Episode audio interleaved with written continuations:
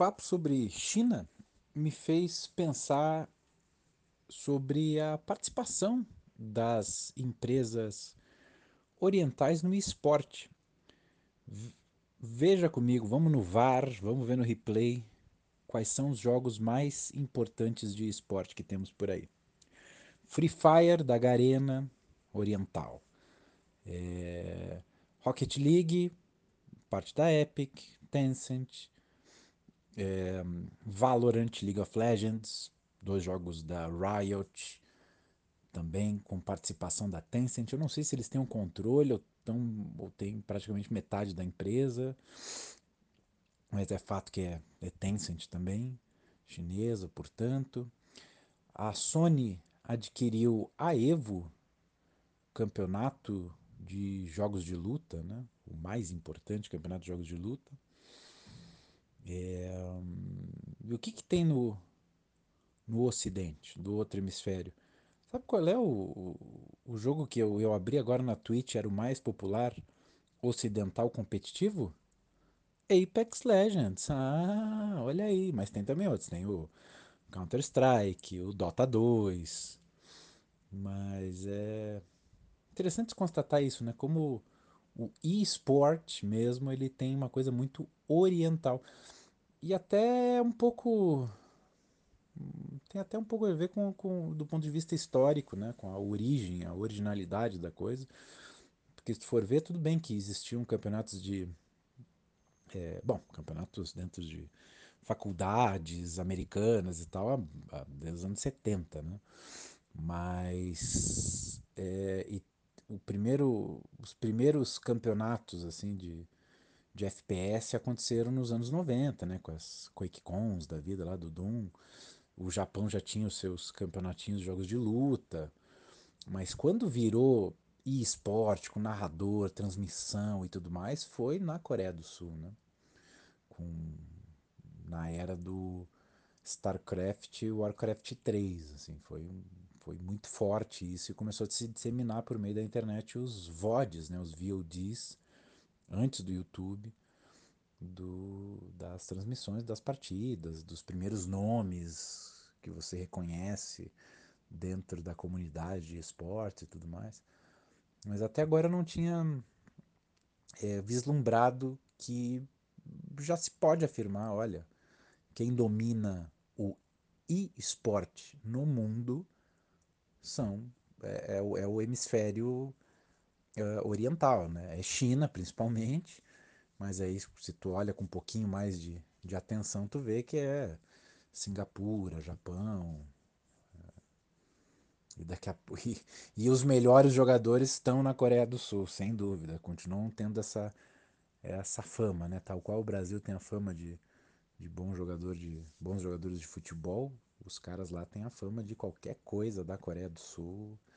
Vem os vem os vem os endiabrados. Eu não sei, no Apex tem essa essa fama também dos, dos sul-coreanos ou é ou porque os servidores são compartimentados nem dá para nem há essa essa troca toda.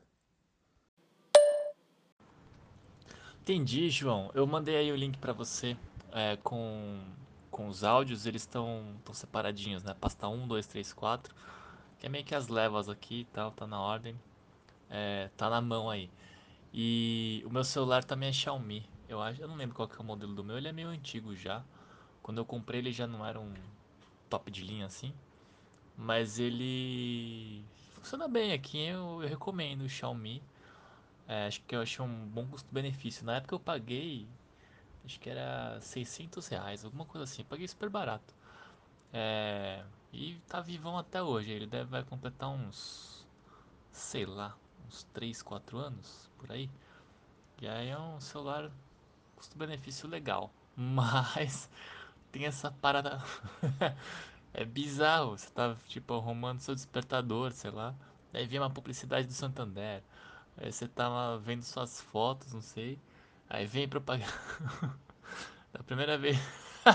eu dou risada porque da primeira vez eu fiquei muito assustado. Eu falei, que porra é essa? E eu fiquei com muita raiva. Tenho raiva até hoje. Não faz o menor sentido, cara. Eu tô aqui no sistema operacional no bagulho, vem a propaganda, assim, é, é muito invasivo, muito invasivo. Dá de jogar o celular pela janela. Mas apesar disso, eu recomendo. Cara, é isso, né? As empresas é, chinesas estão aí já. Só que por algum motivo eu não, não sinto essa presença da cultura, sabe? Cultura chinesa. Tipo, é isso, jogos ambientados na China, falados em chinês, né? Tipo, a primeira vez que eu vi, que eu lembro assim, né? Que é um jogo. É isso, né? Um jogo que fala em chinês e tal. E aí pô, bateu muito forte pra mim. Falei, nossa, que da hora, que legal tal. Que geralmente é. Os caras falam inglês, né? Os bonecos falam inglês e japonês no máximo, assim. E aí eu fiquei, achei interessante, assim, é, ver lá um rolê chinês na, na tela. É, mas é isso, né? Os caras vão vir, já estão aí gigantão, dominando a parada toda. Ah, eu, eu esqueci, de, eu vou mandar outro áudio, mas eu esqueci de falar um negócio do Apex, que cruza com esse nosso assunto aí. Vai cruzar. Eu, eu descobri que o, é, a EA, eu não sei se outras empresas fazem, né? Mas a EA faz um, não sei se fazia ou fez, sei lá. Eu achei lá uma reunião um, da EA que eles divulgam ali. É tipo uma coletiva. Eu senti assim que acho que é meio que uma coletiva de imprensa.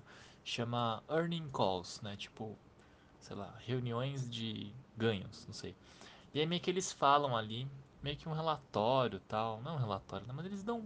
prestam algumas contas ali sobre como foi o, o, o trimestre dos caras, né? Que eles já eles chamam de quarter. E aí eu ouvi uma, eu não ouvi tudo que é um saco, né, às vezes. Mas eu meio que vi o resumo e depois eu achei um. A própria EA disponibiliza esses documentos. Tem a transcrição do áudio que eles falam, pá, tal. E aí eu fui ver lá sobre. É, sobre Apex, né? E aí parece que os caras, em dois anos de jogos, eles faturaram com a marca, né? É, 2 bilhões, assim, era um bagulho ridículo de dinheiro. Mas enfim, fala lá sobre como o Apex cresce, aí tipo, tinha a, é, a estatística que eu vi é que eles tinham em média, ma, em me, é, essa era a informação, em média mais de 13 milhões de usuários ativos por semana no jogo. Não consigo dizer se é muito ou pouco, né? Porque eu não tenho o parâmetro dos outros. Mas tinha algumas informações lá e eu lembro que alguma vez nesse, nesse podcast aqui, na nossa conversa, eu achei chato, né? Falei, pô, a galera não divulga, né? onde que eu acho essas informações, enfim.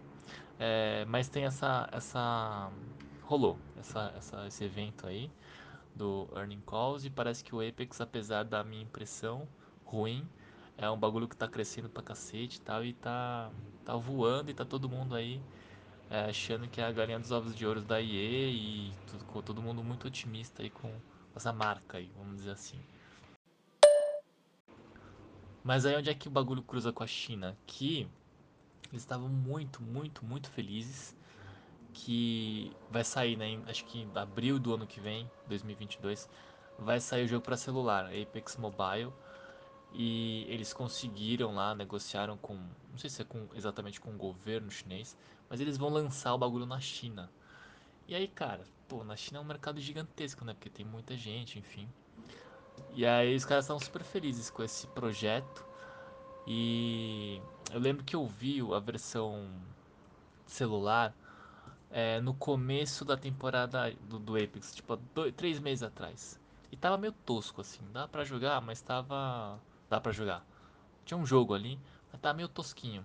É, aí eu vi é, três meses, faz pouco tempo, né? Então três meses depois, melhorou pra caramba, assim. Era um negócio meio. Fiquei bem impressionado, melhorou muito. E aí, gente, aí o lance é que eles estão super, sei lá, investindo aí no mercado chinês pro jogo de celular.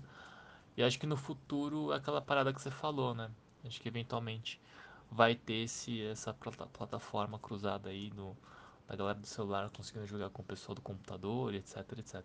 Acho que talvez demore um pouco, mas não vejo outro caminho, assim, é isso mesmo. No final, sei lá, todo mundo vai estar jogando a mesma coisa, eu acho. Tudo junto ali.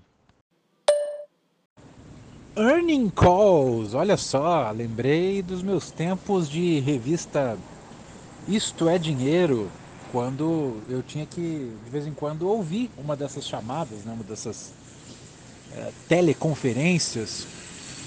E, mas não era, pelo menos na minha época, eu não sei se varia de, de, de empresa para empresa, não era exatamente uma coletiva de imprensa. Era uma, uma apresentação da empresa, geralmente o. Como é que é? O CFO, o executivo de finanças falando e tal. E o, os investidores ou as empresas que têm fundo de investimento é, mandavam representantes, os analistas, para tirar dúvidas. Né? Mas claro, aí os jornalistas também entram na parada, talvez até hoje em dia já possam fazer perguntas, afinal está tudo meio misturado, né? Uh, o Infomoney, veículo de comunicação, é da XP Investimento, então quer dizer, tá tudo virado num bolo só, né? Um bololô. Então é isso, e as, as empresas elas realmente têm que fazer uh, essas, essa essas chamadas e tal. É parte das regras que as empresas abertas que têm papéis em bolsa precisam cumprir, né? Os balancetes a cada trimestre, um balanço anual e também as earning calls. Pois é. É chique demais esse bagulho, viu? E você foi lá o, o, ler a transcrição de uma earning call. Parabéns, viu, Alexandre Sato? Isso é coisa de pessoas apaixonadas. E o Children of Morta? Como é que tu tá nele? O que, que tá achando? Tá gostando? É, é o nosso próximo jogo, né?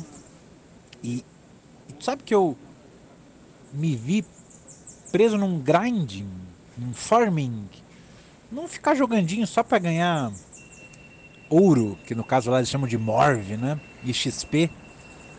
Bem gostosinho, assim, bem nem tipo, ah, se eu perder tudo bem, pelo menos na próxima vez eu vou ficar mais forte. E por aí vai, sabe? Então eu tô. Eu tô achando ele muito suave, apesar da. Caramba, tem um alarme aqui horrível. Ah, bom, parou. É, apesar do gênero roguelike, roguelite espantar muita gente pela dificuldade, repetição e tal. É, nesse caso, olha, tá me descendo muito suave o que eu falei lá no grupo acho que se mantém. Children of Morta pra mim é o Hades. É o Hades no, ligado no 110.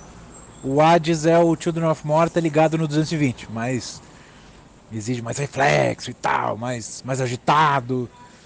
Mas é, é, por aí, viu? E um, e um Diablo com cérebro também, outra outra outra síntese aí que, que foi dita lá que eu, que eu, que eu mantenho depois de jogar por um pouco mais. Eu tô na, na, na, primeira parte da Cidade dos Ladrões, mas bem de sangue doce e curtindo muito.